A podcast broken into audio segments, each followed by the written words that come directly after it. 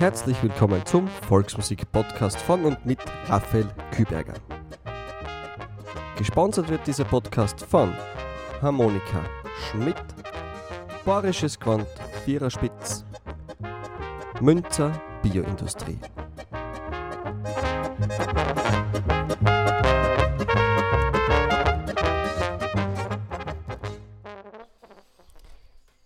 Ja, liebe Gäste daheim, es freut mich, es ist wieder Zeit für einen Podcast. Und heute ist ganz besonders der erste, der nicht über irgendein Bildschirm ist, sondern wirklich live vor Ort. Und ich habe einen unglaublich schönen Ausblick da und dafür möchte ich gleich mal Danke sagen und möchte gleich meinen Gast begrüßen. Und zwar ist das der Bernd Brettenthaler. Bernd, ich freue mich, dass du dir Zeit genommen hast. Gerne. Und freue mich jetzt auf die nächste, das nächste Gespräch mit dir. Ähm, Bernd, erklären wir uns einmal, was wir da jetzt genau sehen, wenn wir da ausschauen. Wir sitzen auf der Terrasse. Genau, wir sind da in der Gemeinde Stivol, circa auf 750 Meter Seehöhe, liegt unser Hof so auf einem Kogel. Also wir haben praktisch unsere Grundstücksflächen rundherum angesiedelt und blicken da in die Weststeiermark. Wir sehen drüben die Stubalm, die Hirschegalm, dann geht es aus über die Back, dann sieht man hinten da die Schwammerler von der Choralm und die Windradeln, da sind jetzt glaube ich schon 11 oder 13 Windradl, die man oben dann schön beleuchtet hat. Geht hinten oben über den Rheinischkogel und im ersten Stockholm von unserem Haus sieht man dann auch ein bisschen weiter oben und zwar bis an das slowenische Grenzgebirge und man sieht sogar nicht Marburg selber, aber das Bachern äh, oder diese, dieses Skigebiet äh, nahe Marburg. Also wir haben praktisch einen Rundumblick in die West-Süd-Steiermark und sogar bis zu den guten Nachbarn nach Slowenien. Das heißt, dein musikalischer Weitblick kommt von daheim? ja, genau. Richtet sich sehr nach Süden, auch. sehr offen.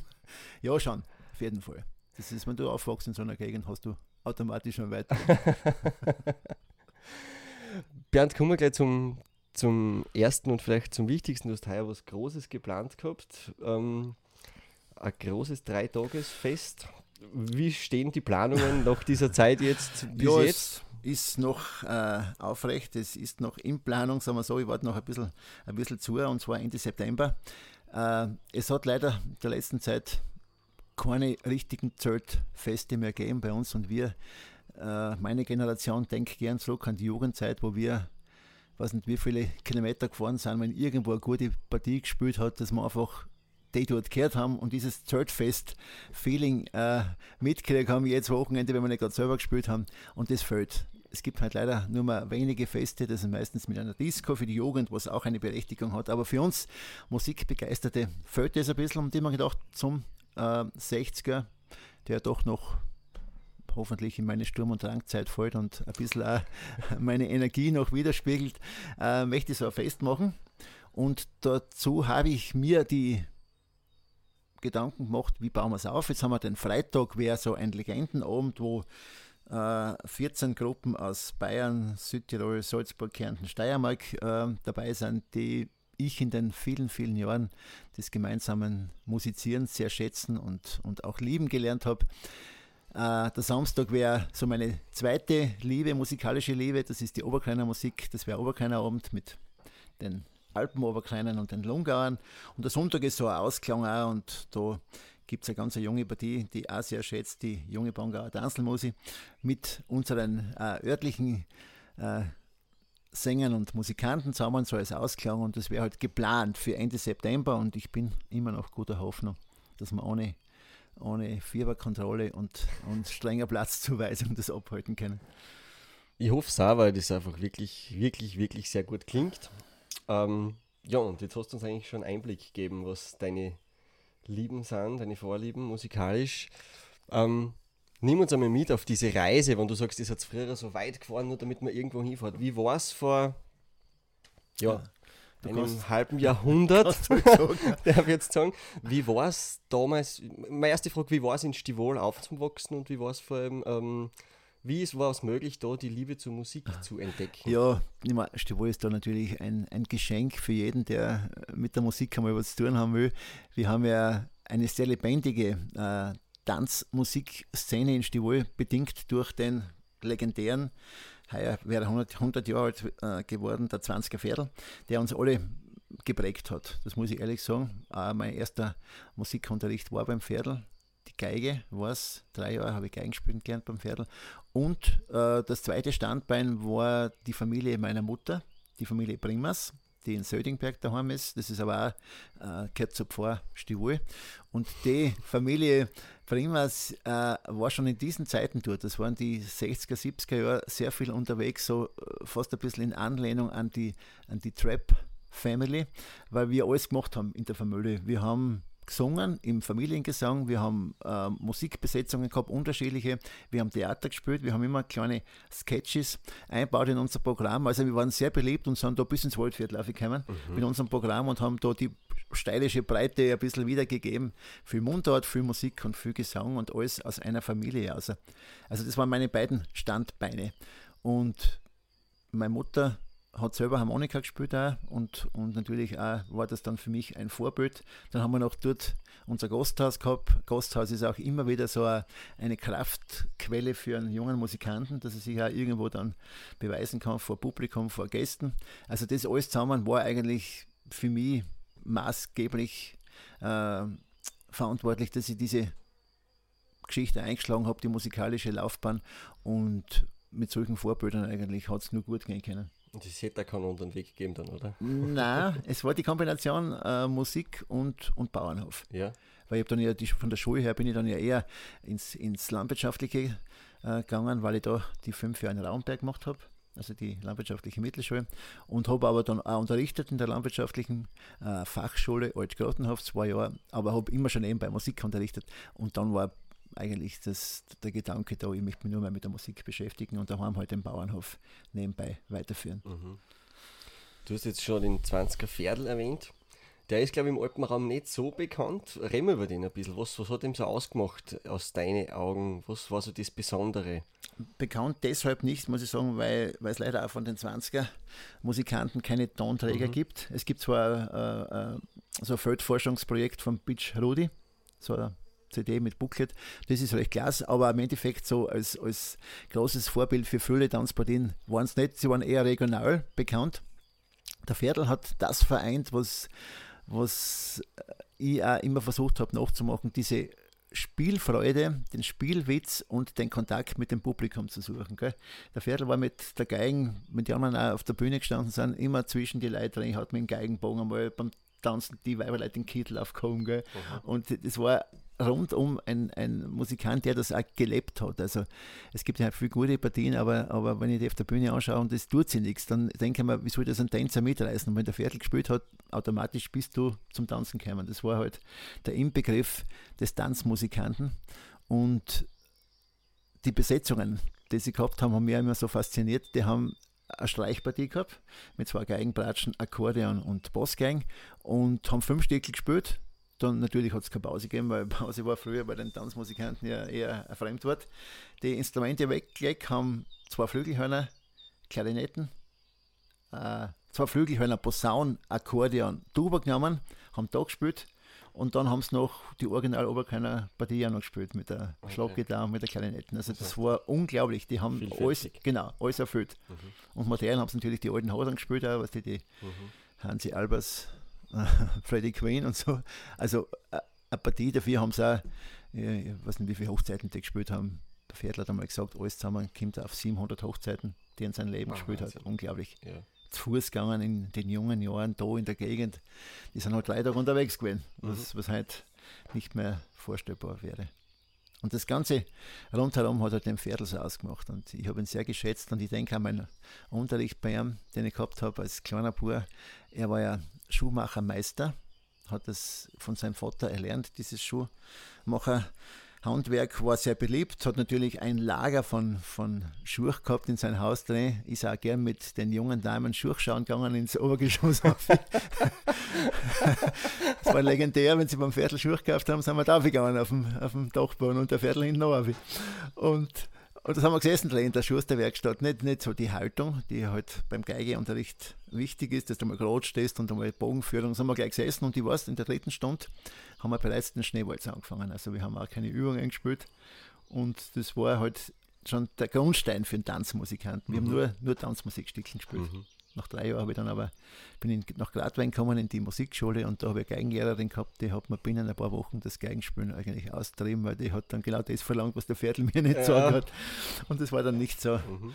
mehr anstrebenswert und dann bin ich halt auf die Harmonika gekommen bist gleich auf die Harmonika gekommen, also Geige abgehakt, Harmonika? Ja, ja. Ich habe dort aber schon mal ein Jahr vorher beim Hertel Sepp gelernt. Mhm. Der Sepp war mit meiner Tante einmal liiert, war viel in unserer Gegend. Und da habe ich ein Jahr beim Hertel Sepp gelernt und bin dann nach der Lehre beim 20er Viertel, nach der Geigenlehre, dann zum Max Rosenzopf, zuerst nach Bernbach und dann nach Käflach mhm. gekommen. Das heißt wirklich die steirische Harmonika? Genau, ja. das war dann mein ja. Hauptinstrument. Und habe ich noch dann ein Jahr Klarinetten mitgemacht beim Heinz Cescuti, auch in der Musikschule Höflach. Und Hockbattle haben wir dann selber ein bisschen was gemacht. Halt auch, ja, so mhm. haben wir.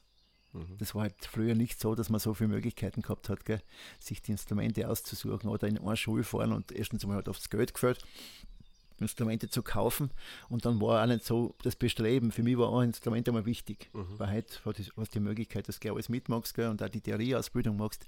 Das haben wir dort in dieser Zeit eigentlich leider nicht gehabt. Und wie war es oft? Hast du dann die Harmonika von deiner Mutter verwenden können oder hast du dann gleich eigene gekriegt? Ich habe dann gleich mal eine eigene gekriegt. Der Max Rosenzopf hat dort mit der Firma Novak in Klagenfurt äh, also eine Kooperation gehabt und hat uns Schüler eigentlich alle diese Novak Harmonika verkauft. Ich weiß noch genau, Harmonika dreireihig Fist, Cis, Gis, mhm. also Stimmung, die du heute unbedingt brauchst, äh, aber sehr klasse zum alleine spielen, gell? ein sehr heller Klang. Eine Harmonika mit Koffer hat dort gekostet im Jahre 72 4.900 Schilling. Mhm. Nagel, also Nickel-Nagel-Neige Harmonika und das war dort für uns natürlich viel Geld, aber wir haben das dann wirklich, wirklich gemacht. Und das, die, die Harmonika habe ich heute noch, die war mit mir schon in, in Australien unterwegs, also die hat mich schon viel begleitet mhm. und ist heute so mein, mein besonderes Liebstück, was heute steht in der Stube am Kasten haben. Die bleibt erhalten. ja. Also mit Viereck war da sowieso gar kein, kein Rede, ja. weil heute kommen auf die Schüler daher und die glauben, sie müssen mit 10 Jahren Viereck haben, weil das ist ja. so, innen ist und alles drauf haben. Gell? Aber das haben ich mit 23 Jahren habe ich meine erste viereckige Harmonika erst mhm. gekriegt oder gekauft halt. Da haben wir es leisten können und dann habe ich dort vorher so alles mit den Dreireichen gegangen. Ja, ja. Witzigerweise. Es geht heute noch alles mit der Geht auch. Ganz, ganz viel. Ja, ganz, ganz viel. So ist alles nicht, aber ganz, ganz viel. Ja. Und, und das war halt eigentlich mein, mein Einstieg-Instrument. Die Mutter auch Harmonika gehabt, aber das war halt eine, die hat sehr viel, sehr viel Asthma gehabt. Die Harmonika hat jetzt schon viel ah. Luft gebracht. Gell? War ganz ein altes Werkel, die habe ich heute auch noch, aber die kann, kannst du heute nicht mehr verwenden zum Spielen. Wie waren dann die Anfänge ähm, mit, wie was in Stivol mit Zusammenspielen? Hat es da gleich mal dann irgendwie so eine Gruppen gegeben? Ja. Wer hat das gesteuert? Ist das passiert? Ist das dem Wirtshaus passiert? Nein, das ist aus dieser Familie Primas, also der Familie meiner Mutter also entstanden. Der Onkel hat Postgang gespielt und ein anderer Verwandter hat Hackbrettel gespielt. Und so mhm. haben wir eigentlich die erste Formation war das Altsteiler Trio Stivol. Das typische Altsteiler Trio, wie es der Rosenzopf Max immer gepflegt hat, mit Harmonika, Hackbrett und, und Postgang. Und das mhm. war dort mit, mit zwölf Jahren habe ich angefangen zum Lernen. Mit 13 Jahren habe ich bereits meinen ersten Ball gespielt mit diesem Altsteiler Trio. Jetzt müssen wir die Altsteirer Besetzung, das müssen wir auch noch ja. kurz erklären vielleicht. Ja. Das heißt, wir haben die Harmonika. Genau, die steilische Harmonika, das steilische Hackbrett und die Bossgang. Mhm. Klassische Besetzung. Ja. Wird halt eigentlich hauptsächlich nur mehr in der Musikschule gespielt. Ja. Es ist draußen sieht man ganz wenig Nein. Gruppen. Nein. Woran liegt das, glaubst du? Ich glaube, dass die jungen Leute halt einfach viel mehr rausholen wollen aus der Besetzung. Gell? Und mit dieser Besetzung bist du halt schon ein bisschen ein, eingrenzt. Gell? Für Möglichkeiten ja. hast du nicht so. Und heute gibt es halt gute Bläser, äh, gute Streicher und, und das Bestreben ist sicher, dass man sich äh, Gruppen mit vielleicht mit mehr Instrumenten, mit mehr Möglichkeiten aufbaut. Mhm. Stimmt, dass die, die Besetzung eigentlich bei uns ganz, ganz wenig ist. Mhm. Ich sehe es einfach, weil gerade wir jetzt auch in dieser Zeit jetzt mit den vier Buben gerade geredet haben und was da wir und da wir das Hockbrettel weg, lassen wir es da und wir haben gesagt, nein, ich, es, genau deswegen, weil es ja keiner mehr macht. So ist es. Und schon in Gefahr läuft, ein bisschen Vergessenheit genau. zu geraten und vor allem eben am Tanzmusiksektor. Ich, ich finde so ein Hockbrettel eigentlich am Tanzboden schon klasse. Das Fall. macht nämlich gerade unplugged ja. schon eine richtige Wolken. Genau. Und genau. das darf man nicht unterschätzen. Ja, ja. Wichtig ist auch halt, wie du es dann spielst, gell? und du musst es Glas magst mit Zerlegungen. Ich meine, mhm. ist, der, der, Christoph ist dabei hier wirklich, wirklich ein guter Hauptspieler. Da hört man direkt gern zu. Gell? Und ja, auch nicht schwer. Es ist nicht bei jedem, dass ich unbedingt gern zu spielen. Da bin ich halt auch ein bisschen argig. Aber er ist wirklich einer. Und, und solche gibt es halt auch leider Gottes nicht so viel. Aber du sagst richtig, ja. Du kannst Hackbrettel nie mit einer Gitarre ersetzen. Nein, Das, nicht, dieses ja. Klangbild oder dieses Volumen hast du sicher Mhm. nicht. Gell? Jetzt hast du mit 13 Jahren deinen ersten Ball gespielt. Wie war das so? Ich kann mich erinnern, wenn wir Ball gespielt haben, hat man dann so in der Weinbar oder so gespielt, weil er dann eine, eine große Partie schon gespielt hat. Nein. Wie war das? Es war lustig, es war von der Volkstanzgruppe St. Bartholomä, wo wir auch dabei waren dort schon. Die haben gesagt, sie machen einen Ball und wir müssen den Ball spielen. Jetzt warst du mit 13 Jahren von 8 bis 2 halt einen Ball spielen. Gell? Gleich einmal, weil das bist gar nicht gewöhnt gewesen. Ich weiß noch gut, wie ich heimgekommen bin. Ja, wie wenn irgendwer mit einem Hammer äh, aufs, aufs Knackkaffee geschlagen hätte, ich voll fertig gewesen, Schmerzen gehabt. halt alles im Stein, Ja. ja. Ja. Schmerzen gehabt und halt bei der Hand, weißt du, so, so Sehnenscheidenentzündung ist dann gleich mal dahergekommen. Ei, ei, ei. Ja, aber, aber äh, und vor allem haben wir die Stickel nicht gehabt, gell, für eine ganze Nacht. Das ist halt, Ja. was du, du musst halt wieder- wiederholen, aber das war vollkommen wurscht. Die Leute haben fest tanzt. Und das war so ein altes Gasthaus in Barthelme, wo im ersten Stock kam der Tanzsaal war. Und da unten, wenn du in der Gaststube gestanden bist und wir haben ein Französisch gespielt, hat die ganze Decken im, im Rhythmus nachgegeben. Gell? Du hast geglaubt, jetzt kommen sie durch. Aber also das war schon auch ein Erlebnis. Und äh, eins kann mich gut erinnern, auch, dass mit, mit dem Zahlen, die Leute haben ja fest Getränke gezahlt auch. Der Mhm. Musi halt. Gell? Da Ja. angeschaffen, spülst die Stickel und, und zahlen halt was dafür. Und ich weiß, ich habe dort ein Achtel weiter und habe einen Radierer gehabt, weil ich es nicht vertragen habe. Und ich habe mir gedacht, alles, was die zahlen, muss ich trinken, weil sonst schaut es blöd aus. Gell? Aber nach dem einen Achtel habe ich gleich das Handtuch geschmissen, weil ich war meiner Fingertechnik nicht mehr ganz mächtig und es ist alles ein bisschen durcheinander gegangen dann. Ja. Aber das ist mit der Zeit, glaube ich, auch besser geworden, oder? Das schon, ja, Ja. ja. Wobei ich nach wie vor Musikanten nicht bewundern, aber, aber ich, denke mal, wie es das gibt. So, ich denke mal an den Hansi, an den von der Dan. Mhm. Je mehr der getrunken hat, umso besser ist er geworden. Gell? Mhm. Und wenn er am Tisch gelegen ist und wenn es aufgeregt hat, Hansi anspielen, hat der gespielt wie ein Kaiser. Also das kennt ich zum Beispiel gar nicht. Mhm. Das, das ist auch für die Harmonika vielleicht nicht so einfach. Was ein bisschen mehr Fingertechnik brauchst. Ja. Wie ist musikalisch weitergegangen? Das heißt, mit 13 Jahren ersten Ball gespielt, Altsteirer Besitzung. Was ist dann so musikalisch dahergekommen? Dann war eigentlich äh, schon Richtung Oberkleiner. Bin dann mit, mit wann habe ich maturiert? Im 80er Jahr. Also mit 20 Jahren bin ich dann in Stivol zu den legendären Stivoler Spitzbuben gekommen. Gell? Das war so eingesessen, wirklich legendär, so eingesessen. Alles Stivoler, das hat mir immer taugt, dass wir eigentlich in, uns, in unserem Ort alle Besetzungen spielen haben können. Wir haben 700 Einwohner, aber wir haben wirklich das zusammengebracht. Und haben dort gar nicht schlecht Oberkleiner gespielt, muss ich echt sagen. Da habe ich dann einen Knopfgriff Akkordeon Mhm. äh, müssen mir anschaffen. Habe dann beim Koch Hermi, der war Musiklehrer in Volzberg, ein paar Griff zeigen lassen. Der war dort Mitglied der Kapelle Walter Kager. Mhm. War natürlich ein sehr guter Akkordeonist, aber halt für Oberkleiner auch nicht so geschaffen. Aber er hat mir ein paar Griff gezeigt. Dann im Eigenstudium habe ich dann das erlernt. Und das Lustige ist, dass wir auch modern gespielt haben. Und dann habe ich so ein E-Fox gehabt. Ich weiß nicht, ob du sowas kennst. E-Fox ist ein, Das kennen, glaube ich, sehr wenig. Erklär's uns Ja. bitte. ist vom System her gleich wie das Knopfgriff Akkordeon, nur auf einen da. Du hast keinen Balk zum, zum Lufterzeugen, sondern mit, mit, mit Elektronik halt. Gell? Weißt du, das gesehen habe? Bei die Kastel runter Spatzen habe ich das mal gesehen auf einem Video. Man Das mich denn jetzt. Nein, fürchterlich. Also gelungen hat sie ja, was die, wie man es irgendwo in einem Blechhäfen einspülst, gell? Aber das war dort so üblich. Das heißt also sozusagen äh, wie ein Keyboard, nur ohne Tastatur, sondern mit Knopfgriff. Genau, du bist gestanden neben die Harmonika Mhm. auf dem Stein da oben, hast genauso gespielt auch. Ah, okay. Und, und mit dem Fußpedal hast du die, die Lautstärke regeln. Ah, Und da haben wir dann auch, und da haben wir auch erster Auftritt und wir haben gespielt La Paloma, die weiße Taube. Und ich Solo gehabt. Ich bin vor dem Solo nicht fertig geworden. Ich habe es nicht ergriffen. Mich hat es fürchterlich eingeschissen und die anderen haben irgendwie weitergespielt halt. Also das war halt, also modern war ich nicht unbedingt der große Star auf dem Instrument. Aber wir haben dort sehr viel gespielt, viel Zeltfest ja und, und halt in unserem Kreis. Also wir sind nicht unbedingt jetzt quer durch Österreich gefahren, aber wir haben da in der Region haben wir waren wir sehr beliebt. Das heißt auch, dass viele junge Dirndl immer nachgefahren sind, wenn wir wo gespielt haben. Das war immer lustig, die Landjugend ist immer aufmarschiert.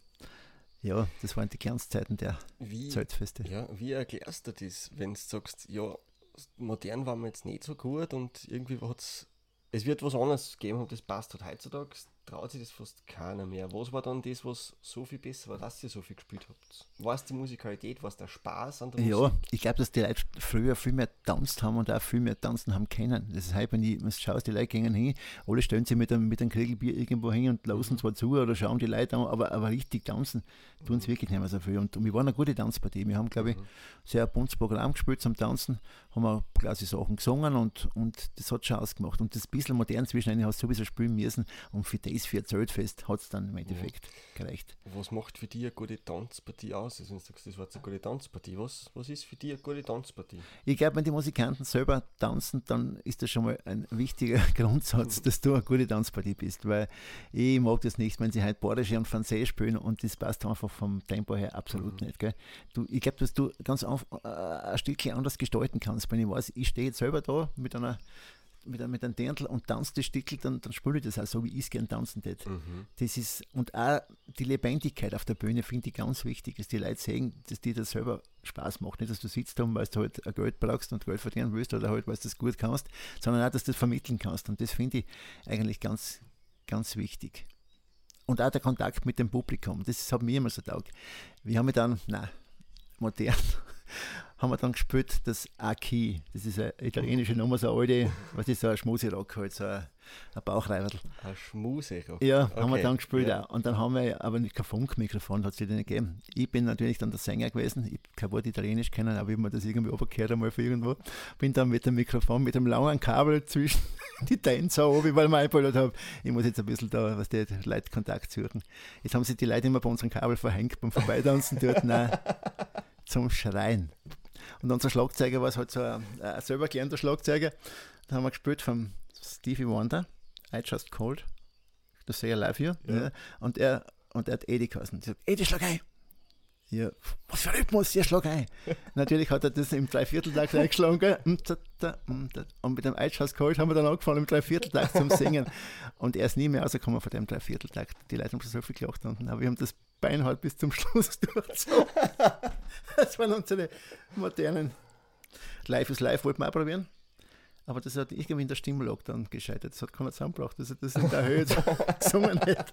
Dann haben wir nach mehrmaligen Proben das wieder lassen. Ja, ist schon lustig gewesen. Was, also dieser Kontakt zum Publikum, ist es das, was du dann einfach beibehalten hast, wenn du jetzt so ja. rückblickend was sagst, das macht die auch als, als Musiker aus? Auf jeden Fall. Ich merke es auch in der Schule. Also ich habe mit meinen Schülern so, ich glaube, da sind wir auf der gleichen Linie, so einen guten Kontakt. Wir sind nicht Lehrer-Schüler-Verhältnis, wir sind Freunde mit einem gewissen Respekt doch vom Schüler. Aber ich, ich, ich liebe das, mit Leuten in Kontakt zu treten. Meine Familie, die fürchten sich immer, wenn wir irgendwo hinkommen, die sagen, bitte, hoffentlich kennst du da niemanden. Gell? Und, aber wie es der Teufel haben will, meistens irgendwo, irgendwann, oder er kennt dich vielleicht vom Spülen her oder sonst was. Und mit sich dann dazu, ich, ich tät am liebsten mit allen Leuten reden und, und einfach, das ist meist, das ist meine, meine Natur. Und das habe ich, glaube ich, auch von meiner Mutter übernommen, die auch als Wirtin so beliebt war, weil sie einfach so viel mhm. mit den Leuten und so einen guten Kontakt, also immer im Positiven halt auch und, und einfach geredet hat. Also ich halte es heute nicht aus, wenn Leute nur mehr über die sozialen Medien sich verständigen und es ist kein persönlicher Kontakt mehr da. Mhm. Das macht mich ganz anders. Das, ja, ist so. Mhm. ja, das war die Tanzmusikzeit. Was hat es damals ja so dann äh, vorbildmäßig schon gegeben, neben Kaga? Das war damals noch ja, aktuell. Ja, schon die Oberkeiner, gell? Oberkeiner. Oberkeiner, dann haben wir auch von den Tiroler Spatzen, mhm. die waren da sehr beliebt. Dann sind die Moskirchner gekommen, haben wir etliche Sachen nachgespielt dann, gell? Das waren so die Kernbuben sowieso, wenn du da in der Region daheim bist. Das waren so die großen Vorbilder. Eigene Stickeln, kann ich mich erinnern, haben wir mit der Oberkeiner Partie nichts gespielt hat. Mhm. Es war keiner dabei von uns, der selber was gemacht hat. Gell? Mhm. Und es war nicht unbedingt die Zeit dafür. Also ich kann mich nicht erinnern, dass es viele Partien gegeben hätte, die eigene Sachen gespielt haben. Mhm. Da hat man halt vor allem Oberkeiner und Alpskehr mhm. nachgespielt und da hast du eh nur Vorbilder gehabt und ein Stickel gehabt, ja. das gespielt hast. Gell? Ja, Bernd, deine wunderbare Gattin hat uns da ein Frühstück auch hergekriegt und das lustet mir jetzt, deswegen hätte ich gesagt, hören wir jetzt einmal ein, in dem, was du uns mitgebracht hast, damit ich zum Streichen komme. Nämlich von Slauka Aussinnig, ein schönen Walzer. Träume und Wünsche. Passt für einen Tag.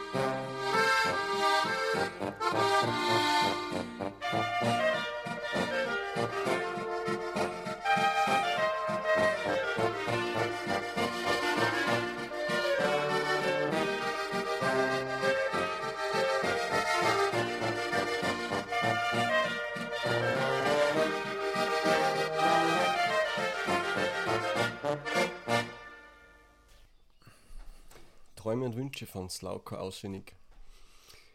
Sind damals in der Tanzmusikzeit deine Träume und Wünsche in Erfüllung gegangen? Auf jeden Fall. Ich bin ja nicht nur äh, als Tanzmusikant unterwegs gewesen, ich war ja vor allem viel als, als äh, Volkstanzmusikant unterwegs. Ich bin auch mit, mit zwölf Jahren dann zur ersten Volkstanzgruppe gekommen nach Bartelmee und bin dann in meiner Glanzzeit eigentlich hin und her gereicht worden oder hin und her gefahren. In einer Woche drei Proben mit, mit Bartelmee, St. Oswald und der Volkstanzkreis Übelbachtal vom Direktor Hoger Müller, der mir eigentlich auch viel mitgegeben hat in dieser Richtung. Und da bin ich dann schon sehr, sehr gefordert gewesen. Also als die Musikant. Haben, als Musikant, als Musikant, ja, ja. Wobei ich die Tänze eigentlich von klein auf auch immer mitgelernt habe, mhm. durchs Zuschauen. Also ich könnte halt sagen, dass ich die meisten Tänze noch alle kann. Und dann habe ich dann selber ein bisschen tanzt einmal später, aber am Anfang habe ich wirklich nur gespielt. Und dann sind die ersten Reisen gekommen. Gell? Mhm. Weißt du, die Tanz Tanzgruppen haben immer geschaut, dass so alle zwei Jahre mal irgendwo zu so einem Austausch wohin fahren oder zu einem Festival wohin fahren. Und da haben wir dann eigentlich im, im 73er Jahr schon begonnen mit dem Bartelmeer Tanzkreis zum ersten Festival nach Deutschland. Mein Gott, ein Erlebnis.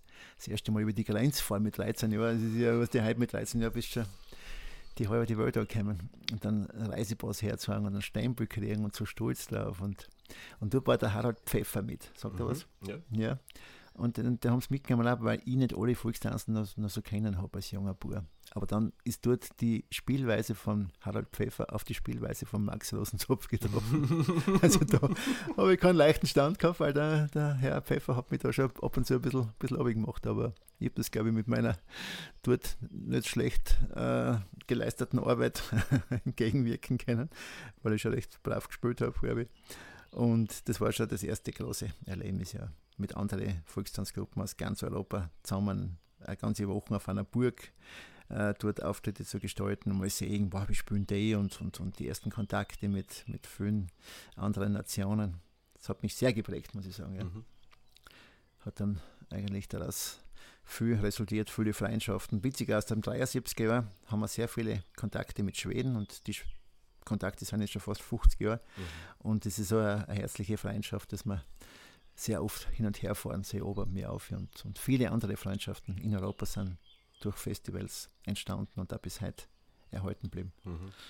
Ja, es ist immer was Besonderes, gell? Das Ach, das ist schon. Gemeinsam auf engen Raum, ja. eine kurze Zeit und ja. du musst halt rauskommen, gell? Ja, das ist klar. Und komischerweise ist man sich meistens sehr sympathisch. Sehr, ja. sehr. Und auch Sprachprobleme hat es da gar keinen gegeben, weil man ja mit Hand und Fuß geredet hat oder halt durch die Musik sich verständigt ja. hat.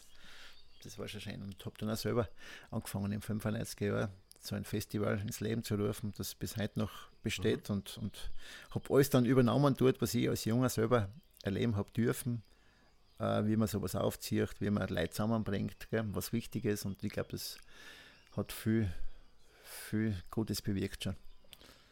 Mhm. Ja, Tanzmusikzeit, Reisen für die Volkstanzgruppen.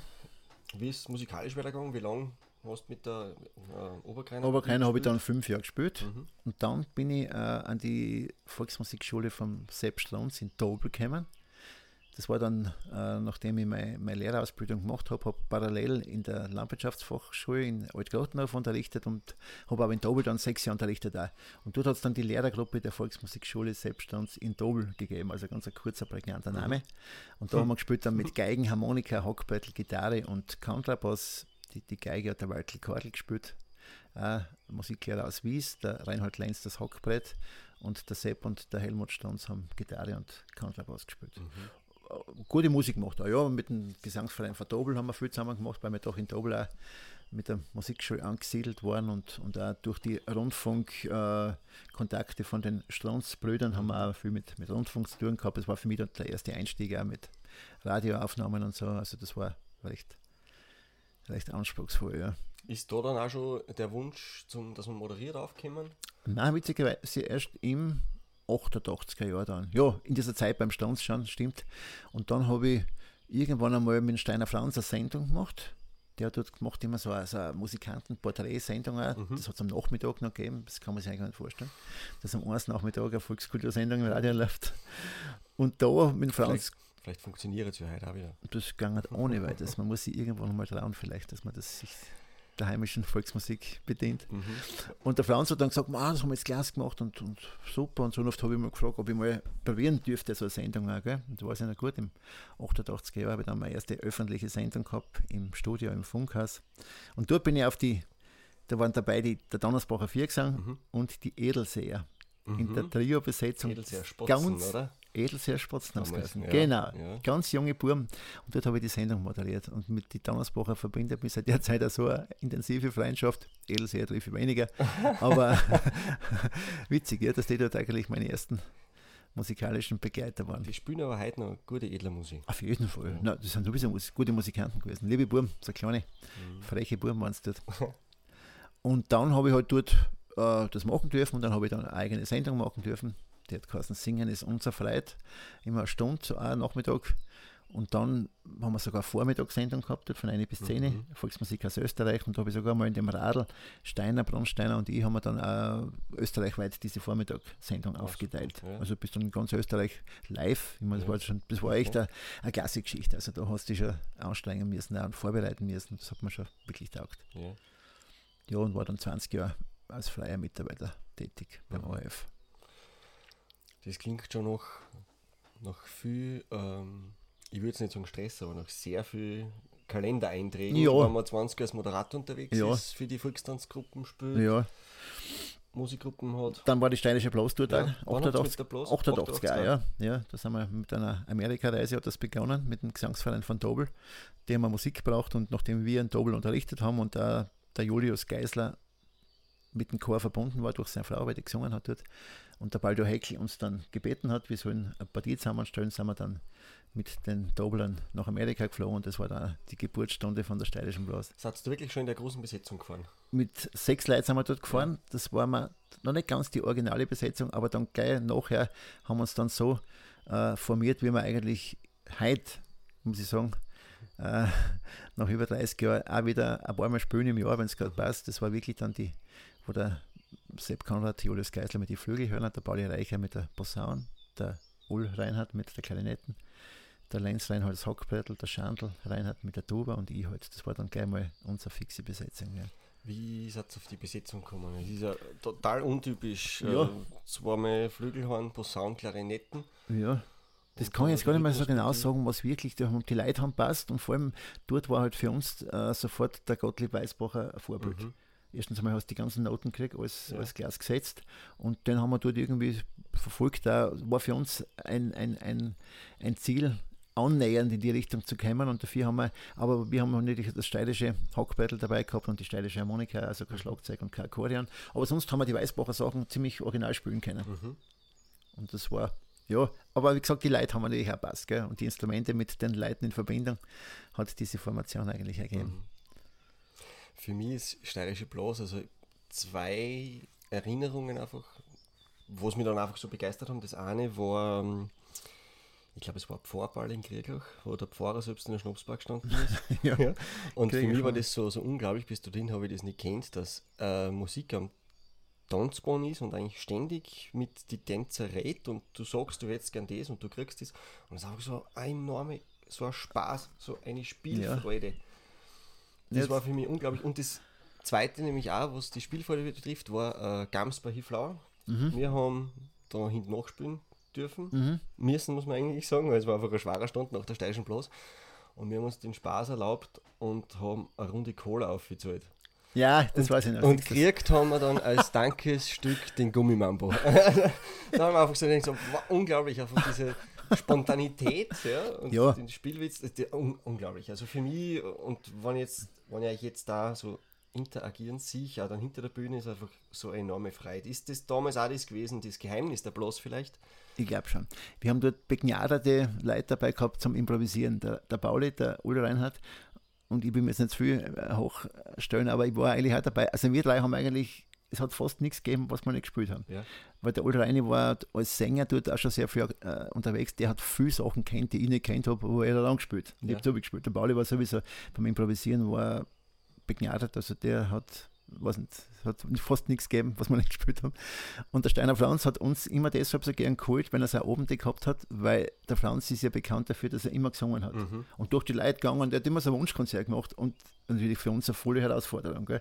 weil was der, der hat, oder war das mal spielen, da haben wir Sachen gespielt, oft noch zum Lachen. Sogar alte Militärlehrer, die keiner kennt hat. Aber wir haben es einfach mit, mitgespielt und, und versucht halt. Aber ist das vielleicht das, was heutzutage fehlt? Heutzutage, also gibt also in der Steiermark kann man die Reihe Sänger und Musikanten treffen und überall gibt es auch so Volksmusikabende, aber das Publikum ist halt nicht wirklich jung. War das vielleicht was, dass diese Spontanität auch auf der Bühne, mal klar, Professionalität hochloben ist alles wichtig und Entwicklung, aber ist nicht vielleicht genau das, das Durchgehen und einfach mal sagen, was willst du denn eh jetzt haben?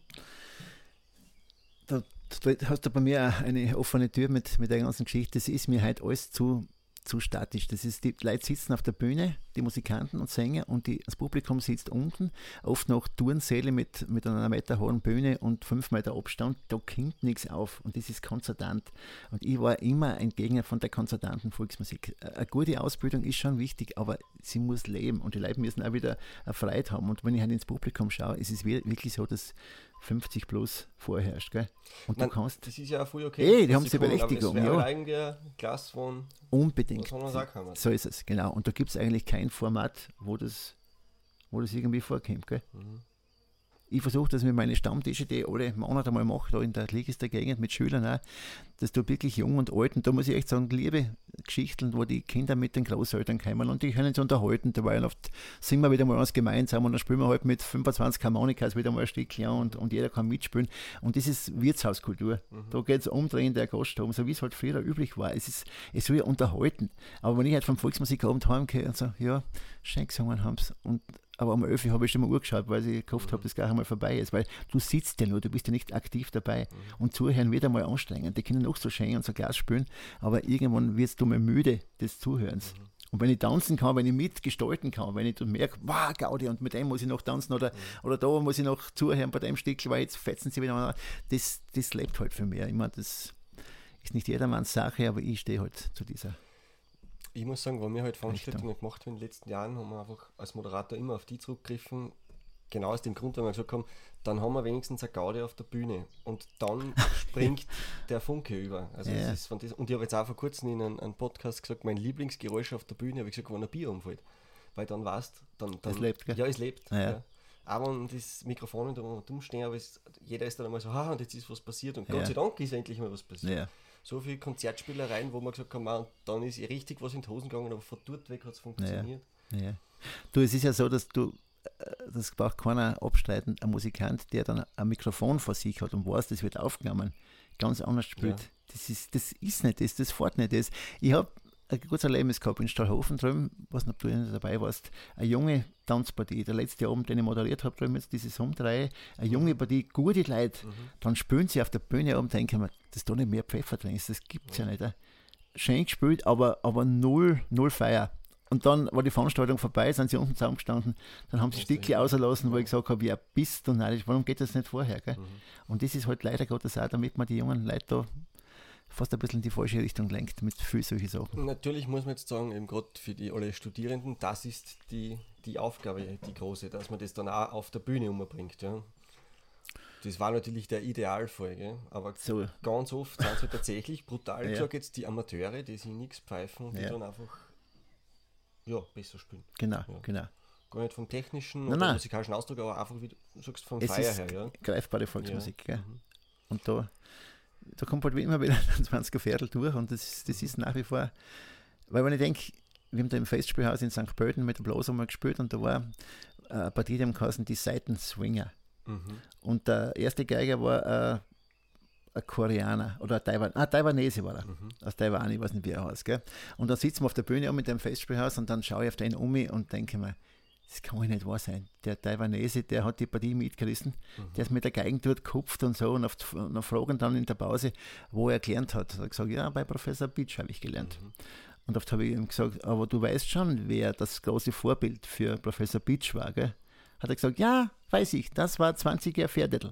Also das war für mich, der Taiwanese hat den 20er Pferdel aus Stivol als, als, als Vorbild. Und, und wenn die Person dahinter steht, dieses Wurscht, wo der herkommt und, und was am Instrument drauf hat, aber wenn er es umsetzen kann, dann ist das genau das für mich mhm. das Wichtige in der Volksmusik. Mhm. Was habt ihr mit der Blast dann eigentlich so für Veranstaltungen gespielt? Waren das viele Konzerte oder waren das schon mehr Ah, schon, schon Tanz, ja, auf jeden Tanz. Fall. Also wir haben das, das Konzertspielen haben wir nicht so unbedingt. Wir haben schon Volksmusikabende gespielt, wo du halt nur gesessen bist, wo du halt vier Stunden gefahren bist, vier Stücke gespielt hast und wieder vier Stunden heimgefahren bist, aber sowas haben wir, das, das haben wir unglücklich gewesen. Wir haben wirklich viel Tanz gespielt mhm. und, und halt viel Reisen gemacht auch, gell? Ja, ja ich, ich habe mal aufgeschrieben, ähm, hat die Welt gesehen durch die Musik. Ja. Kann man so sagen. Kann man sagen. Ja. Sehr viel. Wo, wo sind die Reisen hingegangen? Du wirst lachen, ich mache jetzt gerade so ein bisschen so, ein, nicht, dass es jetzt keine Alterserscheinung, aber ich möchte so ein kleines Buch machen mit, mit meinen Erinnerungen an die musikalischen Geschichten, die ich gehabt habe. Und da ist so immer wieder. Eine Biografie? Äh, ja, ein bisschen, genau. Ist in, ist in Arbeit auch, gell, mit vielen Fotos und auch zwischendurch ein paar Stück kleine. Äh, so ein buntes Bierchen halt. Und da ich bin ja kein, kein guter Schläfer, muss ich sagen. Ich habe es nie gelernt, durchzuschlafen als Tanzmusikant, weil ich immer viel zu wenig geschlafen habe. Und bei der Nacht dann komme ich auf und dann muss ich zum Laptop gehen und, und schreiben, weil es kommen Sachen jetzt für Erinnerungen an Reisen, wo ich, wo ich selber wirklich zum Lachen komme, weil mir so viel wieder einfällt und weil es so vielfältig ist. Gell? Das sind die ganzen Geschichten nach Südamerika, wie oft wir in Südamerika waren, oder in Nordamerika, in Mittelamerika, in Australien, in Asien, in ganz Europa. Das, das, außer Afrika. Afrika haben wir nie geschafft, aber die haben uns da wahrscheinlich nicht so entdeckt noch als Tanzmusik. Also vielleicht ist das der Aufruf an alle Volksmusikaffinen äh, in Südafrika, die steirische Bloßmacher zu kommen. Ja, genau, zum großen Finale. Feuerwehrball in Kapstadt. Ja, aber wenn es nehmt es mir als Moderator mit. Ja, auf jeden Fall. Ja, da, da bist du dabei. ja. Was waren, was waren das? Waren das alles ähm, ähm, Volkstanzfeste? Oder ja, was waren das es, war, es waren vor allem Festivals, äh, die halt ich also die Reisen, die ich dann organisiert habe, äh, dorthin, vor allem Südamerika, Australien und, und, Nordamerika, waren halt immer die Geschichten mit den Österreicher Clubs. Mhm. Die ausgewanderten Österreicher haben dort ja so Vereinigungen gegründet und da war äh, 90er Jahre haben wir dort ja, das waren ja Glanzzeiten. Da mhm. waren die alle noch aktiv, die in die 50er, 60er Jahre ausgewandert sind und da haben wir ganz, ganz klasse Erfolge gehabt bei diesen Reisen. Gell? Und, und so wie Oman, das ist entstanden, weil ich einfach einmal ein Land gesucht habe, was mir taugt hat, wo ich noch nicht viel gehört habe davon und was so ein bisschen so orientalisch oder ein bisschen fremdländisch für mich gelungen hat. Und da habe ich dann einfach die Botschaft angeschrieben, ob sie Musik brauchen und die haben uns weitervermittelt. Und da haben wir, haben wir fünfmal im, im Oman Oktoberfest gespielt. Mhm. Vier große äh, Hotelketten. Und das waren schon Erlebnisse. Also da haben wir schon bis du gesagt, was die alles Zeit gekriegt und nur, nur vier Stunden gespielt und unten erlebt, wie halt äh, in dem Märchen aus Tausend und einer Nacht. Also das sind schon ja was halt schon schwierig ist, weil halt fast nicht mehr Geld hat, das er Musik sponsert. Gell? Und Südamerika sind wir beim Karneval öfter gewesen, in, in Ecuador, da sind hunderttausende Leute mit, mit. Und da sind wir oft, also meistens halt mit einer Tanzgruppe zusammen. Gell? Da habe ich mir zusammengewürfelt, eine Partie, so mit 12, 15 Leuten, wo wir alles gemacht haben, auch Schuhblattelt, ja. tanzt, Fahnen geschwungen haben wir und, und äh, Alphorn blasen, also alles mögliche, was halt so die mhm. alpenländische Volkskultur ausmacht. Da kommt äh, das Trap-Gehen wieder durch. Da kommt alles durch, was die, die, die Trap-Family gehabt hat, genau. Und jetzt sitzen wir trotzdem da in Stivol und schauen da in die Welt, in die Bergwelt da ein. Was, was hast du von diesen Reisen mit heimgenommen? Ja, das, das haben sie mir oft gefragt. Hast du nicht einmal Lust gehabt, dass du irgendwo bleibst oder dass dir woanders besser gefällt oder dass du dich irgendwo verliebst und irgendwann einmal vielleicht dort, von dort her mitnimmst oder du ziehst wohin? Das habe ich nie gehabt. In Australien haben sie mir angeboten, sogar vom Österreicher Club aus da in Westaustralien, dass wir eine Wohnung verschaffen und, und, und einen Job hätte ich gekriegt, wenn ich blieben wäre. Und im Österreicher Club ein bisschen mitgearbeitet hätte, gell? und vor allem die musikalische Arbeit übernommen hätte und so. Nein, ich bin gern fortgefahren, aber das Schönste war immer, wenn ich dann, wenn ich dann wieder heimgekommen bin. Ich war mal vier Monate in Australien mit Rucksack und Harmonika, habe mich durchs ganze Land gespielt. Wenn ich kein Geld habe bin ich wieder zu einem Österreicher Club hin, habe da wieder dort verdient und ein bisschen Arbeit gekriegt, wo ich dann Geld fürs Arbeiten gekriegt habe. Dann bin ich weitergezogen und nach den vier Monaten bin ich heimgekommen und dann habe ich gesagt, es waren wunderschöne Erlebnisse, aber da kommst du dann, steigst in Stivul aus. Bin ich sogar mit dem Autobus vom Bahnhof von Graz nach Stivul gefahren, nach alles mit öffentlichen Verkehrsmitteln und wollte meine Leute überraschen. Da haben wir dann steige ich aus in Stivul vom Autobus und da sehe ich das satte Grün und die, und die, die Bauernhäfer, die Viecher und das, das, das Landleben wieder. Und dann habe ich gesagt, nein, eigentlich es gibt ja gar nichts anderes. Gell? Und das ist schön, wenn du viel siehst und viel erlebst, dass dann wirklich weißt, da wo du hinkehrst. Dieses Entwurzeln habe ich nie gehabt dass ich sagen würde, ich, mit Augst daheim, da, ich möchte woanders stehen, da bin ich viel zu tief mit dem Leben am Land und vor allem auch mit der Volkskultur, mit der mhm. Brauchtumspflege verbunden und das ist schon schön, wenn man weiß, wo man hinkehrt. Schön. Ich hätte gesagt, da spielen wir uns drauf. Ja. Was passt denn einer nach die schon bei? Oder? Ja, genau. Das ist ein, mittlerweile schon über 80-Jährige beiden und da hat ihr Schwiegersohn gesagt, Mei, du, meine Schwiegermutter möchte ich beschenken. Fällt da nichts ein? Und habe ich gesagt, ja, wird schon passen, gell? Und so Burka Franzé und die Bencherbeiden. Gefreut immer, wenn es von Kirchen gehen, sehe ich und ich sage, Bencherbeiden, wie geht's da? Die Leute kennen dich, aber du weißt das gar nicht, wie du bekannt bist. Wieso? Sag sie immer hier, sag ich, weil sie immer dein Stückchen her. Ah, das gefreut ihr. Ja, dann spielen wir das jetzt. Genau. Aufnahme von der steirischen Blas.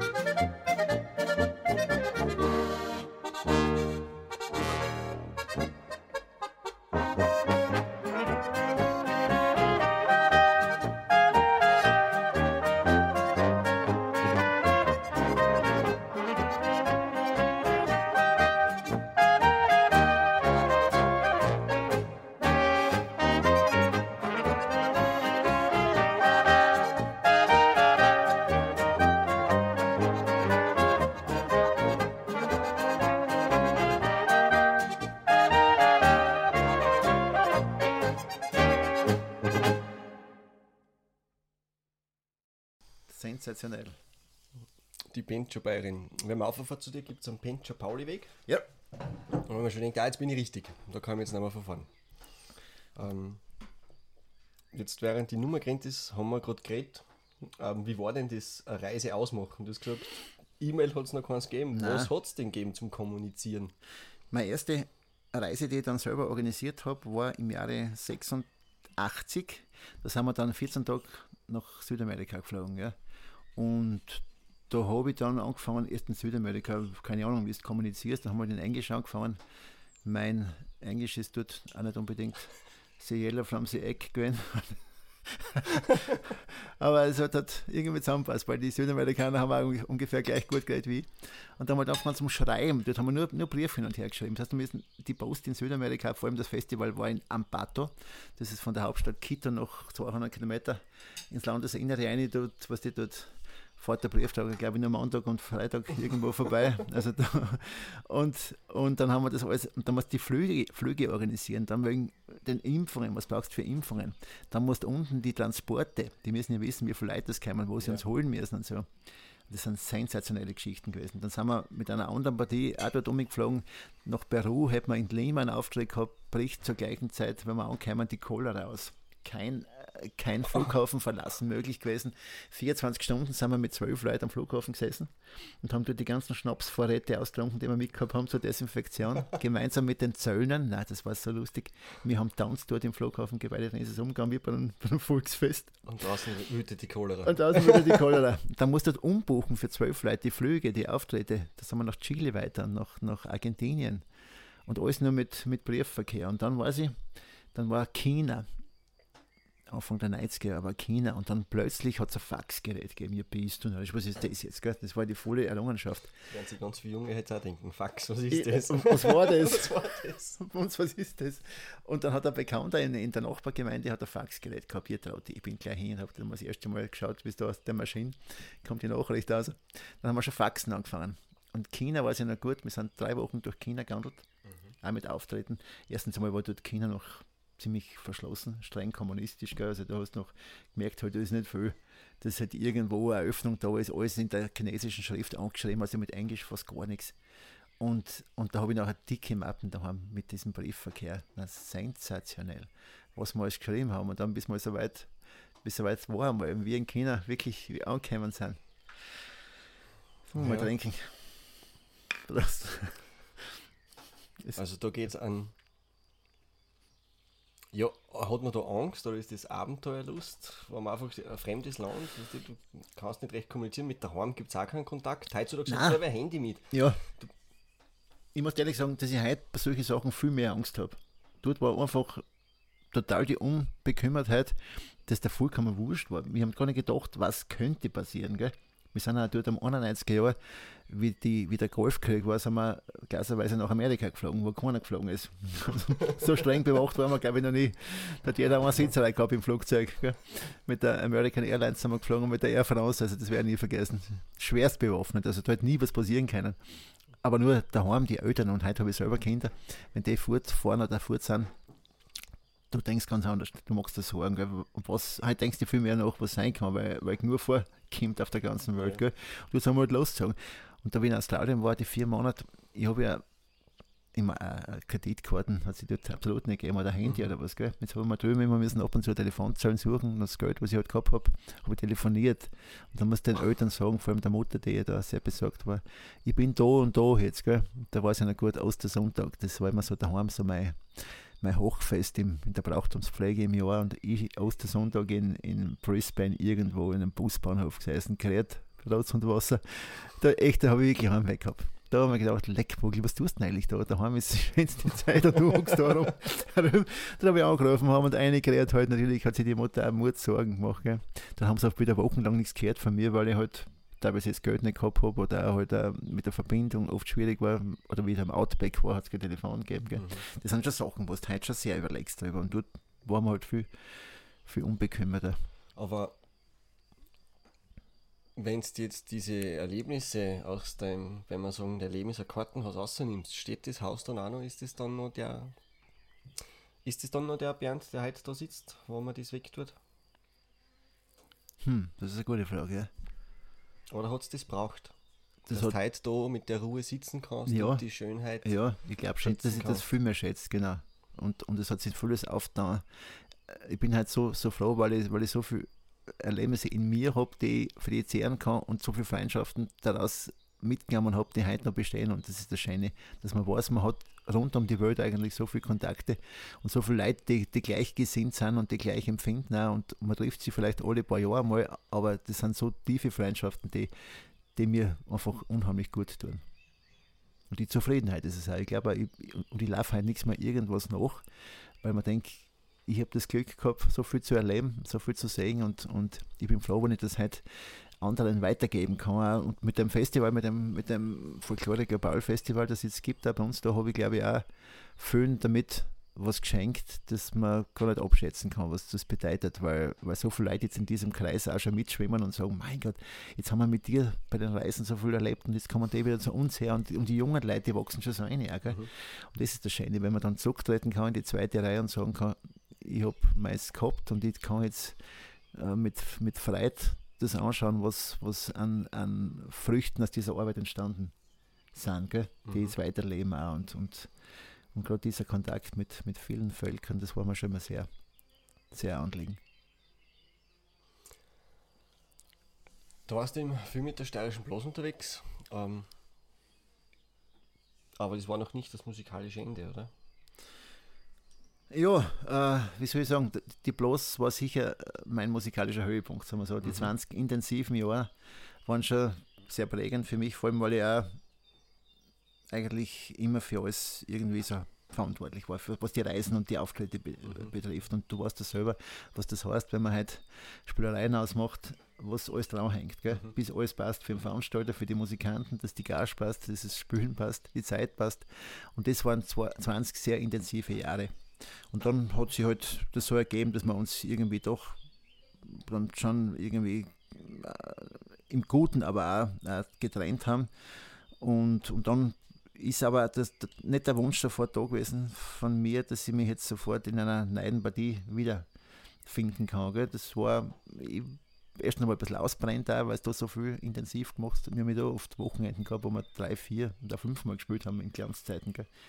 Also das, das hast du auch nicht mehr geschafft, körperlich nicht geschafft und du wolltest das auch nicht mehr. Wobei musikalisch schon immer noch gedacht habe, es könnte sich was noch, noch eröffnen. Und dann war diese Summa summarum Idee, dass ich Musikanten eingeladen habe zu meinen 50er, mit mir gemeinsam äh, noch einmal eine Aufnahme zu machen mit, mit meinen eigenen Stücken. Gell? Und da zwischenzeitlich hat ja haben sie andere Freundschaften ergeben, musikalischer Art und, und das war dann auch mit der Summa Summarum Partie haben wir ein paar Mal gespielt auch. Aber ich habe es nicht jetzt äh, forciert, dass das so eine, so eine bloß Nachfolgegeschichte wird. Gell? Das wollte ich auch nicht. Und vor zwei Jahren, durch Zufall, hat mir unser Südtiroler Freund, der Kapellmeister von St. Pauls bei Bozen angerufen und gesagt, du, äh, bei unserem Dorffest, das alle zwei Jahre ist, da sind immer 10.000 Leute in dem, in dem Weinanbaugebiet da äh, in, in St. Pauls, Meran und, und, und Kaltern dazwischen drinnen, ähm, geht es, dass die alte bloß wieder mal kommt. Wir haben öfter gespielt unten. Und bringen sie es zusammen. Und ich habe gesagt, fragen du es. Und dann habe ich alle angerufen und das war so schön. Es hat keiner überlegt. Jeder hat gesagt, oh sicher, das machen wir. Und sind dann drei Tage mit einem Autobus voll Leute runtergefahren, haben dann gespielt. Auch. Und das war auch ein, eines der schönsten Erlebnisse. Wir haben nie probt vorher in der vollen Besetzung sind dann äh, über das Prosecco-Anbaugebiet da gefahren von Oberitalien und dann war bei einem Prosecco-Bauer erste Station, alle vom Bus ausgestiegen, so, jetzt spielen wir ein Stückchen einmal, gell. Und dann sind wir dort eine bei dem Weinbauer dort und haben, haben uns hingestellt und haben ein Stück gespielt. Ich bin gestanden da, wir sind die Tränen overgeschossen wie ein kleiner Bub. Das war einfach das Gefühl, halt aus, da ist aber schon 0,0 irgendwas verloren gegangen, gell die Partie die ist so zusammengestanden, jeder hat so gespielt, wie er immer gespielt hat, jeder hat genau gewusst, was der andere wo eine spielt, welchen Lauf. Und, und das Gesamtkonzept und die Leute sind alle aufgestanden dort, mit waren mit uns und haben, haben fast das gleiche Gefühl gehabt, glaube ich, wie ich. Dort sind etliche Tränen geflossen. Und das war schon schön. Also das hat mich sehr berührt. Und seitdem haben wir gesagt, wenn es passt und wenn es fünfmal im Jahr ist, spielen wir mit der alten Besetzung, wir lernen nichts Neues ein, wir spielen unsere alten Hodern, jeder wie es kann. Und einfach aus Freude an der Musik, die wir da 20 Jahre geprägt haben. Mhm. Jetzt, wie ich hergefahren bin zu dir, habe ich noch schnell, habe ich noch schnell ein bisschen im Internet gestöbert, weil es ist ja da gar nicht so einfach. Und ein Video, was da drinnen ist, das taugt mir unglaublich. Musikantenstadel 1999 Graz steirische Blos. live gespielt, wenn man sich die Mikrofone, was irgendwie untypisch war. Wie ist zu dem gekommen? Beziehungsweise war das dann auch schon, schon so, dass einfach man, die Brücke zwischen Unterhaltungsmusik und Volksmusik ist ja mittlerweile ja. nicht mehr so groß, sagen wir. Also mhm. eigentlich ist eine Brücke geschlossen. Das war ja. damals noch nicht so. Nein, absolut nicht. Wie war es dann auch von den, von den Nachwirkungen, sage ich mal, den Reaktionen des Publikums, der Hardcore-Volkskultur-Traditionalisten?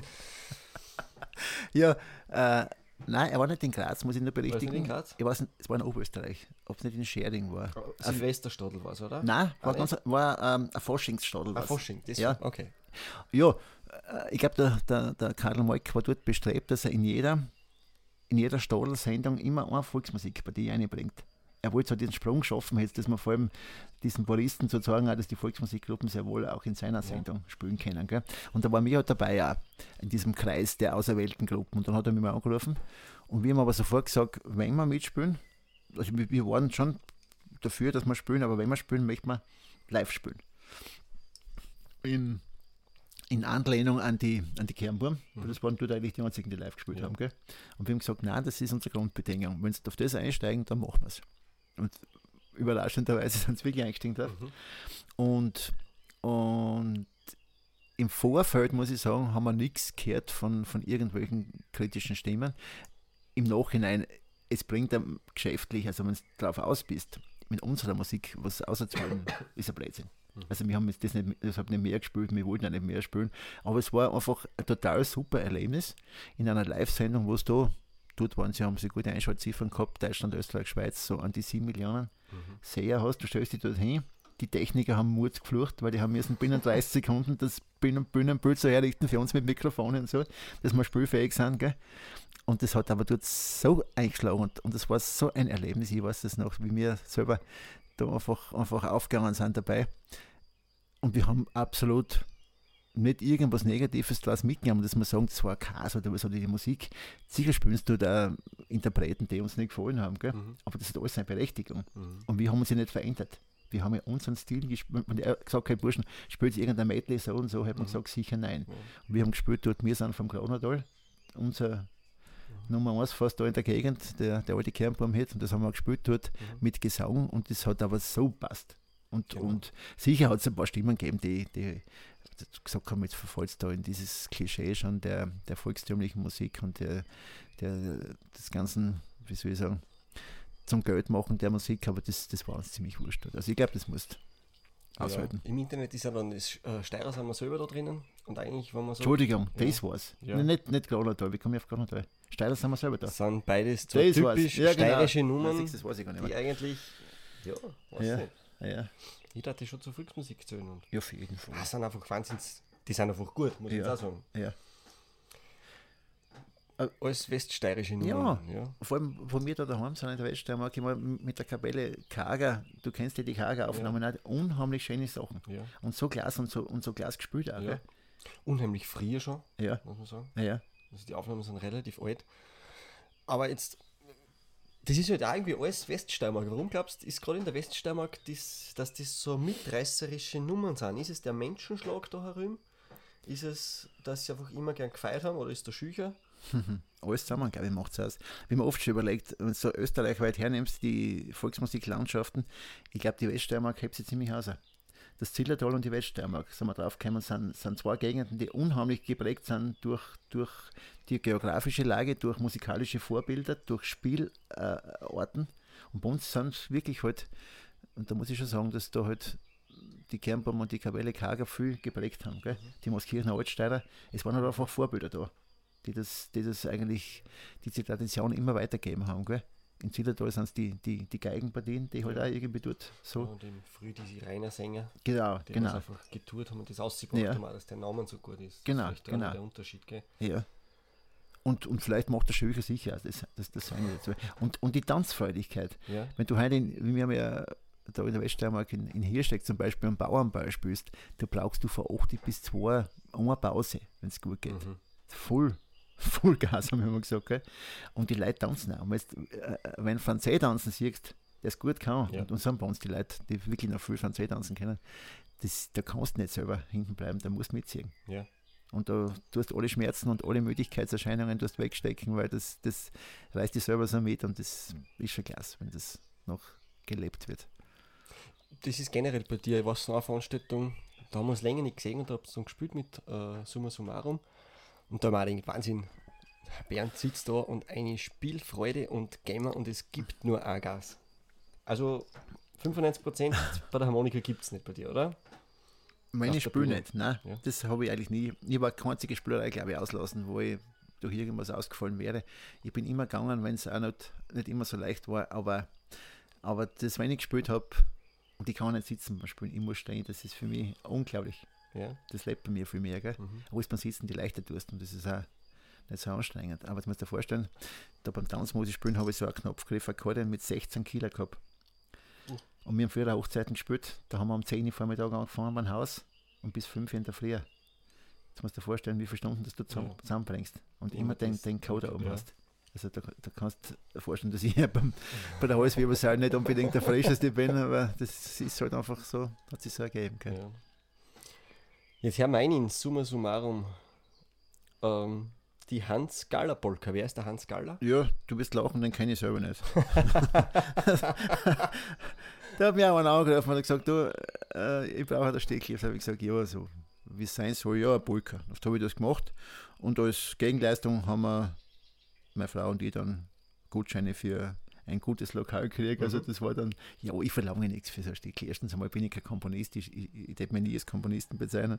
Ich tue halt zusammenstapeln und wenn es passt und wenn Stickel gut ankommt. Und die Hans Gallerburger, die haben wir recht klasse aufgenommen mit Sommer Summarum. Da ist jetzt der Scheifler Franzi mit der Trompeten, der Ulla Reinhardt. Dann der Hartl Christian mit der Tuba. Und dort war dabei der Sukic Harald, der von den Fuchsbattelbandern. Das ist mhm. nämlich auch Stivoler. Witzigerweise der, der ein Stivol angesiedelt bei uns und, und da haben wir dann, da haben wir Vormittag haben wir die Stickel durchprobt und nachmittags sind wir zum Oswald Michel nach Volzberg gefahren und haben das aufgenommen. Aber das kannst du mit solchen Musikanten leichter machen. Ja.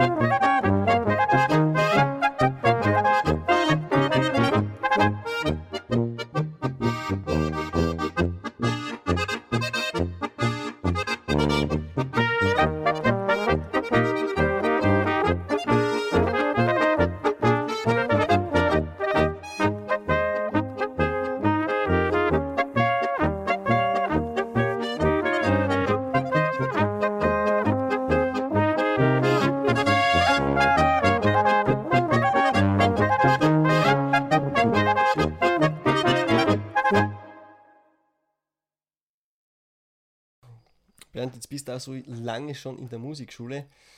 Ähm, wie ist dein Verhältnis zu den jungen Musikanten? Ist dir das wichtig? Was, wenn einer bei dir fertig ist in der Musikschule, was sagst du dann, was muss er kennen?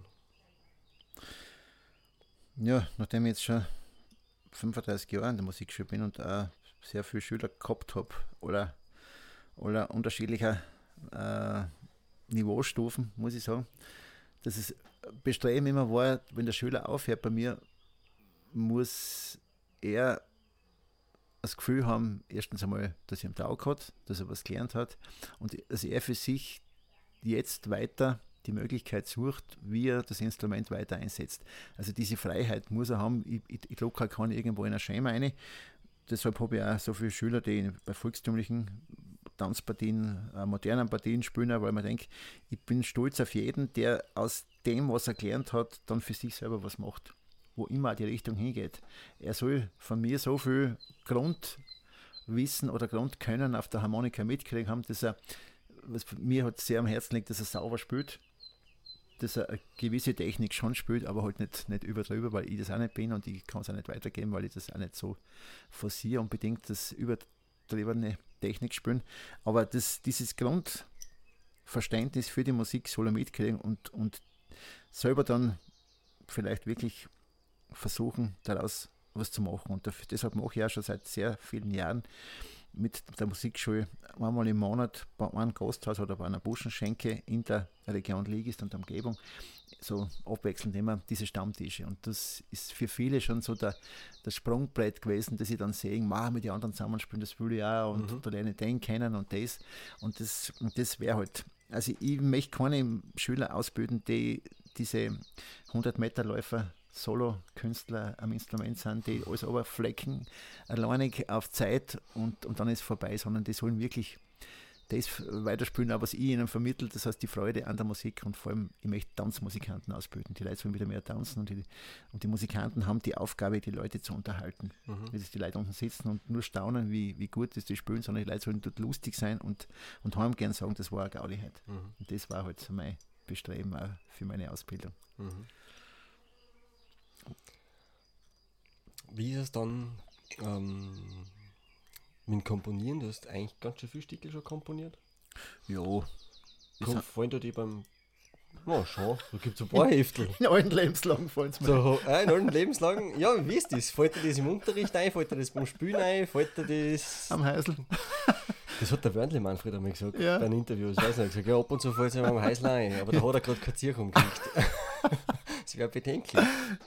Du hast nämlich noch ein Stückchen mitgenommen von den von die Weißen Granen, südlich von Mur ja. Mürz. Wo ist dir das, Stückchen zum Beispiel eingefallen? Ja, ganz witzig. Das war bei einem Festival in Sardinien. Ja, das ist wirklich südlich von Mürz.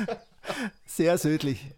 Und da waren wir dort unterwegs und dann haben wir viel Zeit gehabt dort auch. Gell? Und wenn man viel Zeit hat, dann hat man Zeit, dass ab und zu was Musikalisches daraus passiert. Und da war der Hidden Franz mit. Sagt mhm. nur den Insidern was. Der Hidden Franz war Begründer, Mitbegründer oder der Begründer der Grazer Spatzen und äh, Mitbegründer der Grazer Spitzburm, also ein, ein Oberkleiner Musikant der früheren Zeit. mit dem bin ich früh in Kontakt, weil in Legis der Musikhaus betrieben hat und auch mit über 70 Jahren noch mein Schüler ist auf der Steirischen, weil er ein spätberufener Volksmusikant ist. Und der war dort mit auch und der Franz ist natürlich mit einem Akkordeon dabei gewesen und dann haben wir ein bisschen mit umgedüftelt da und plötzlich, ja, ist mir die Melodie zum Beispiel eingefallen. Aber grundsätzlich kann ich nicht sagen, dass ich jetzt äh, was zusammenstelle auf, auf Kommando. Mhm. Meine Komponieren sage ich sowieso nicht zusammen Flick, also allen Teilen irgendwie, ja, das geht gar nicht. Und oft ist es so, dass ich halt wirklich in der letzten Zeit, wenn ich wenn was Besonderes schenken will, gell, dann kommt halt meistens dann ein Stück raus. Und das hat immer sehr gut eingeschlagen und ich muss echt sagen, das ist was Persönliches. Und dann auch auf Noten geschrieben, das macht der Reinhard Lenz für mich, das ist einer meiner lieben, treuen Freunde, der auch für Noten setzen und schreiben tut und das für, das taugt mir, weil, weil das ist was Persönliches und das hat nicht jeder. Das hängt man sich auf daheim und das. Ja. Früher waren es halt Mädchennamen, gell? Sigrid Franzé, Helga Franzé, Viert Margit und so und halt ist schon mehr was anderes. Kriegst du die Noten vom Reinhold dann auf bunten Papier? Weil ich habe beim Reinhold doch drei Jahre gelernt am Konz. War eine geile Zeit, habe ich extremst viel gelernt vom ja. Reinhold. Uh, allerdings die ganzen Noten habe ich immer auf buntem Papier in so Orange, in Gift, ja, nein, er, er, hat alles, so was, was er gerade in ist. Nein, er ist echt, er bemüht sich da sehr. Und jetzt möchten wir, zum 60er haben wir gesagt, möchten wir es an, an die 50 Stückchen, haben wir gesagt, möchten wir es nochmal neu auflegen, ah. dass wir sie in Notenschrift noch einmal ausgeben und, und alle in Griffschrift auch dass das wirklich auch vielleicht. Und ich glaube, bei meinen Stückchen ist der Vorteil, dass sie wirklich für jedermann zu spielen sind. Es sind keine, keine Herausforderungen, es da bockt jeder und, und das ist schön, wenn man gerade in der Musikschule vielleicht, du weißt das selber, oft nach Stücken sucht. Gerade am Anfang ist Glas, wenn man was Leichteres hat, mhm. auch, gell, dass man wirklich das jedem mitgeben kann und das soll vielleicht auch so bleiben. aber es sind sehr schöne, tanzbare Melodien. Ja, ich freue mich. Wie mir da der, der, der, der Kaiser Quirin angerufen hat, hat gesagt hat, du, ich möchte ein Stück aufnehmen von dir, geht das? Sage ich, geht das? Ich bin natürlich voll, voll stolz gewesen, dass die, die weißen Kraner das aufgenommen haben und, und auch wie sie spielen jetzt. Ich hätte mir das so gerne an, weil das da kommt von dem Stückel, wie ich es zusammengestapelt habe, noch die Musikalität der weißen Kraner dazu. Und das ist die klasse Kombination. Sie spielen es in der bayerischen Ort, ein Stückchen von der Weststeiermark, südlich von Murmürz. Und das, das taugt mir schon. Das ist halt schön, wenn es so ist.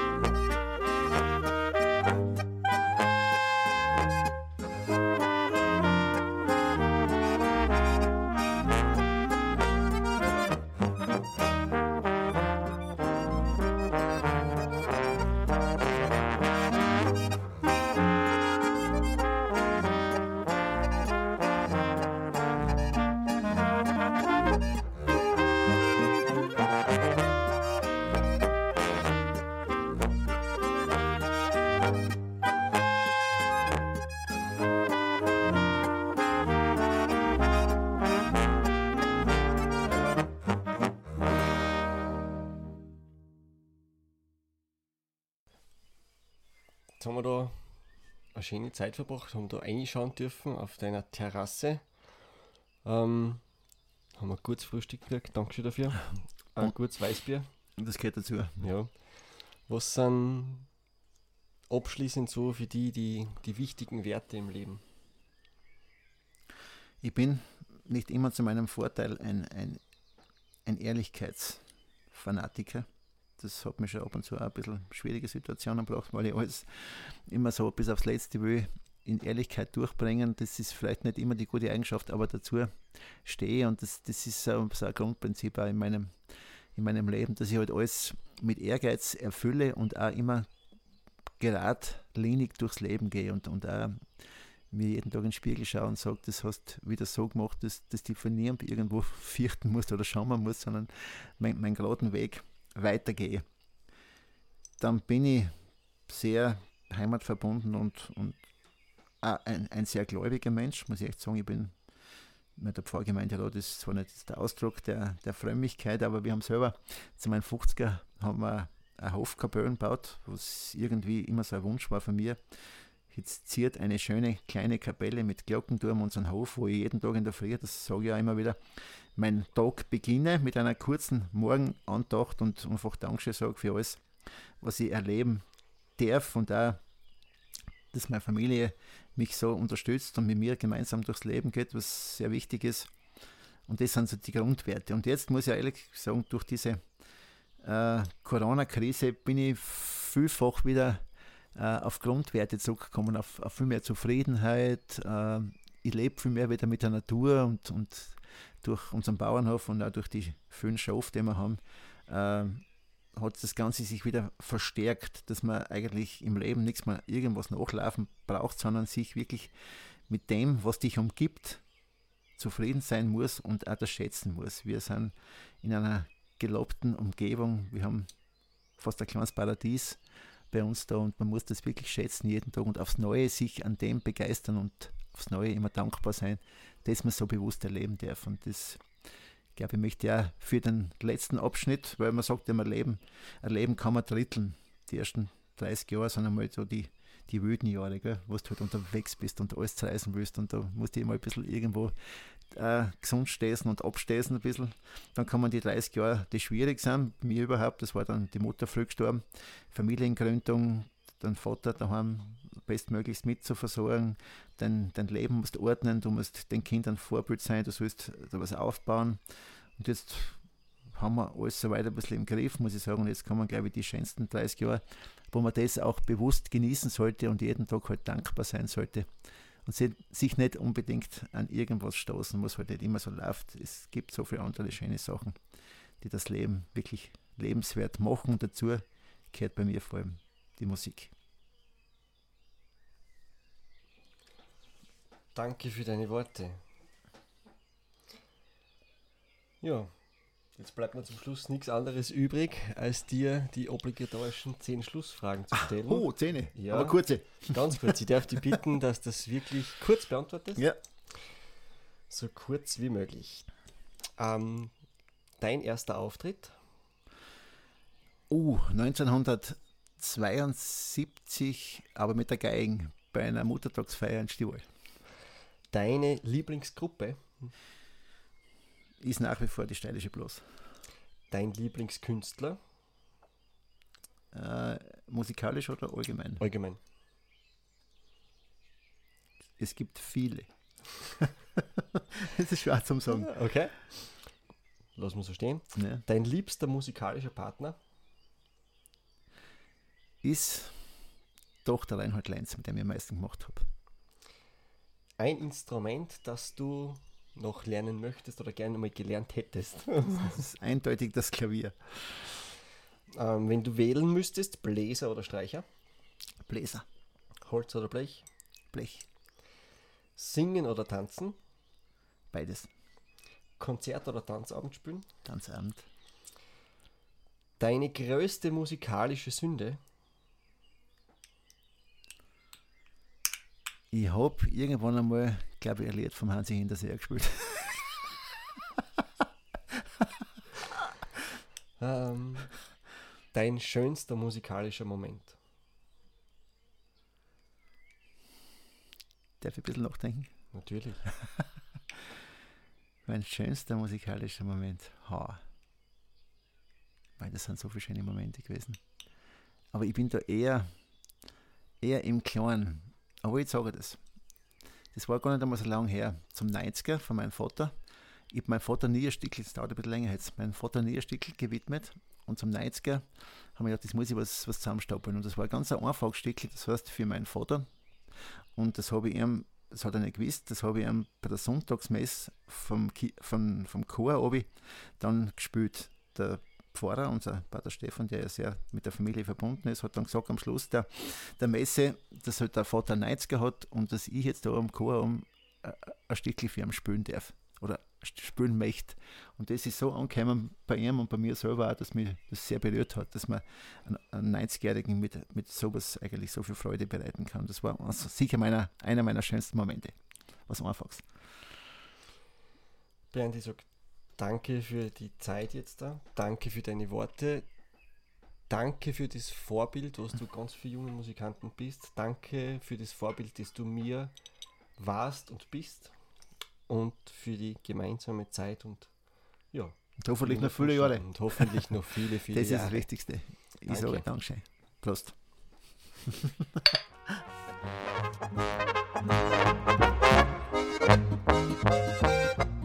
Ich bedanke mich fürs Gespräch. Alle Informationen zu diesem Podcast gibt es natürlich in den Show Notes darunter. Oder auch auf meiner Homepage www.raphael-kueberger.at. Ich bedanke mich bei den Sponsoren Harmonika Schmidt, Borisches Gewand Viererspitz, Münzer Bioindustrie.